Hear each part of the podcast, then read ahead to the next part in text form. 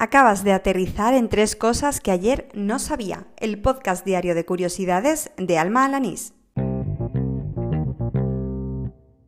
Este es el episodio número 82 del podcast, el correspondiente al martes 31 de diciembre de 2019.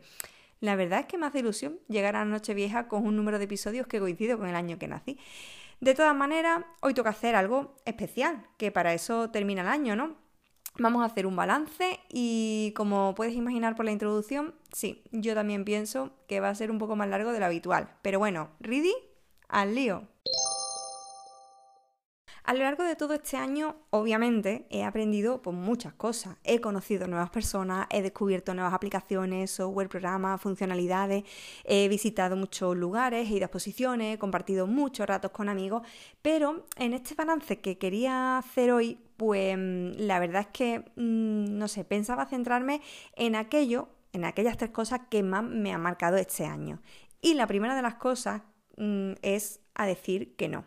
Y me dirá, Alma hija, nunca he dicho que no. Bueno, la verdad es que sí, he dicho que no, pero yo me refiero a decir que no de una manera consciente, a que, bueno, no siempre se puede llegar a todo sitio y que no te puedes sumar a todos los proyectos. Y es que hasta este año prácticamente, pues yo siempre he buscado el lado positivo de las cosas y he pensado cada vez que me hacían alguna propuesta en todo lo que me iba a aportar, con lo cual, pues me dificultaba muchísimo eso de decir que no.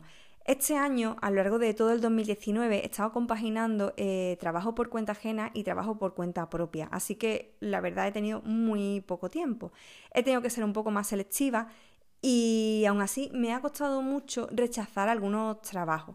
No obstante, pues mm, bueno, creo que al final el año ha ido bastante bien. He estado contenta porque esos proyectos a los que me he ido sumando me han aportado muchas cosas a nivel personal y creo que me han ido encaminando hacia donde realmente quiero estar, pero claro, la parte negativa es que evidentemente, como contaba antes, he tenido mucho menos tiempo, eh, en muchas ocasiones pues he dado mm, presupuestos que no han llegado a ningún sitio o he estado en procesos de selección que no han llegado a ninguna parte y bueno, pues me ha quedado poco tiempo para hacer otras cosas que sí me hubiesen gustado, como por ejemplo seguir perfeccionando mi inglés y leer.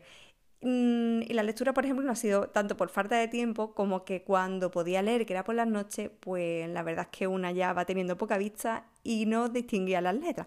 Pero bueno, de los 40 o 50 libros anuales que estaba leyendo, no he llegado apenas a 12. Así que para el año que viene, para este 2020, pues ya tengo dos nuevos propósitos. Volver a perfeccionar mi inglés y introducirme más en la lectura. Y por supuesto, seguir diciendo que no más a menudo. La segunda cosa que he aprendido en este 2019 es que soy una persona comprometida y constante. No es que antes no lo fuera, sino es que no era muy consciente de ello. Mm, la verdad es que muchas veces me pueden mis inseguridades y, bueno, tenía mucho miedo cuando empecé este podcast precisamente a fallar, a, no llegar a publicar todos los días, a no tener pues ese compromiso que, requiere pues tener un podcast de este tipo, no un podcast diario. Pero bueno, la verdad es que desde que comencé me marqué tres pequeños objetivos, que fue primero llegar a la, bueno, concluir la primera semana, los cinco primeros episodios, luego llegar a un mes y finalmente llegar al día 31 de diciembre. Creo que consigo los tres, eso sí, he de decir que fallé solamente un día, que fue aquel día que presentaba el libro en el que había participado y que materialmente es que no tuve tiempo para, para ni aprender nada ni para, ni para grabar.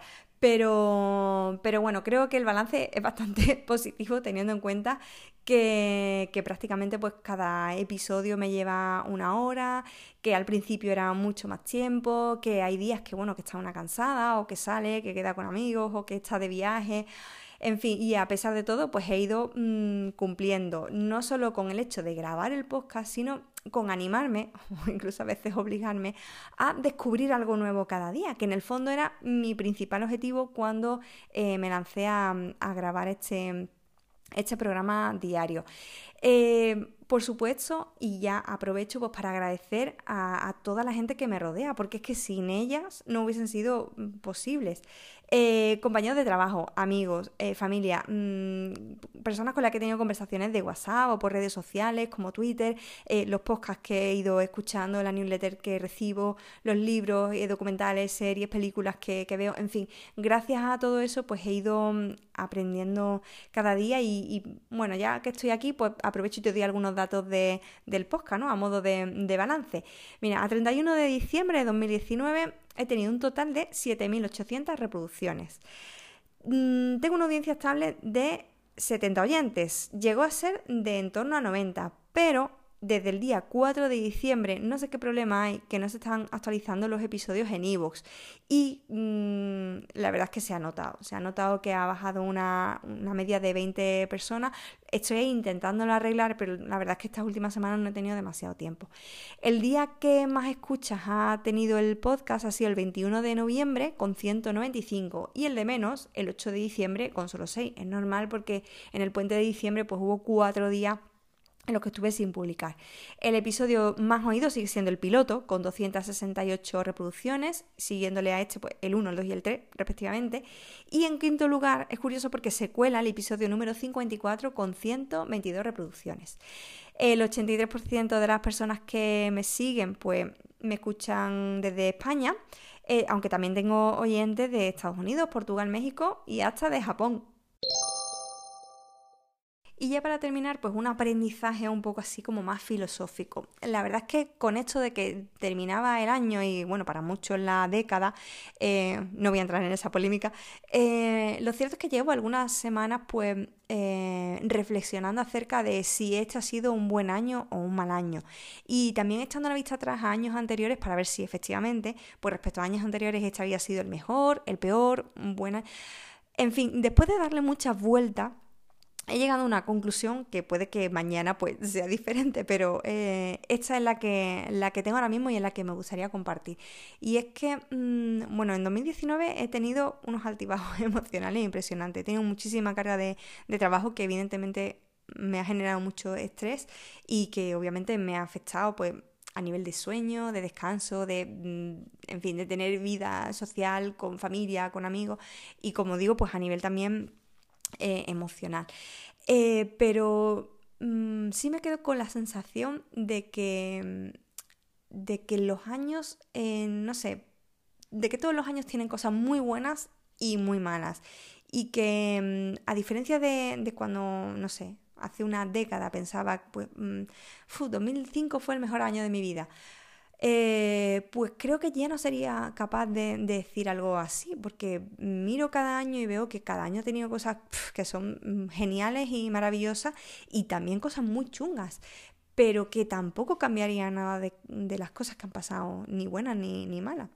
Al fin y al cabo, eso es lo que me ha hecho ser como soy ahora.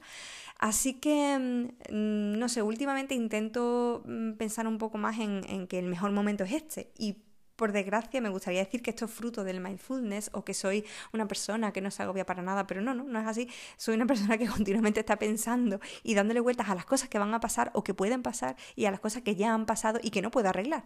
Pero ahí me mortifico y ahí sigo dándole vueltas. En fin, está claro que eso es algo que tendré que seguir trabajando para el 2020 porque ya lo que queda del 2019 me parece a mí que no lo voy a arreglar. Y así termina el episodio número 82 de Tres Cosas que ayer no sabía, el del martes 31 de diciembre de 2019. Muchas gracias por haberme acompañado en este viaje de cuatro meses, porque está claro que sin ti que me estás oyendo no habría sido posible. Gracias y además eres una de las personas que me han aportado pues algún dato, alguna información para alguno de estos episodios.